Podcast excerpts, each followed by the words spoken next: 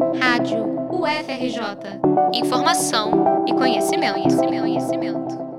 O Ministério da Saúde revelou o nome da nova mascote da pasta na manhã da última terça-feira. Rarinha vai fazer parte das ações de educomunicação em doenças raras. Com o símbolo do teste do pezinho, a missão da nova mascote é disseminar informações sobre as mais de 8 mil doenças raras conhecidas até hoje. Somente no país, mais de 13 milhões de brasileiros convivem com essas enfermidades.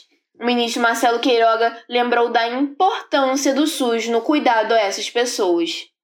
E a melhor forma de fazermos frente aos problemas da saúde pública, não há dúvida, e todos vocês sabem disso, é o nosso Sistema Único de Saúde.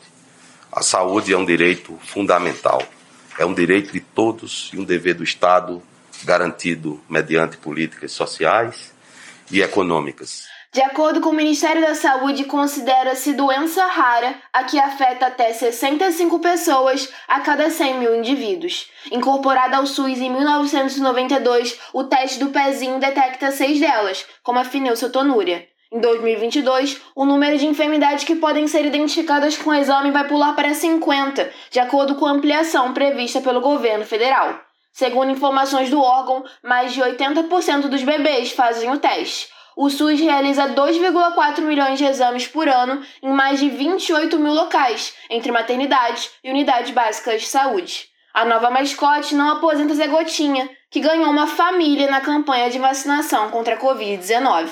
Juliana Sorrente, para a Rádio FRJ.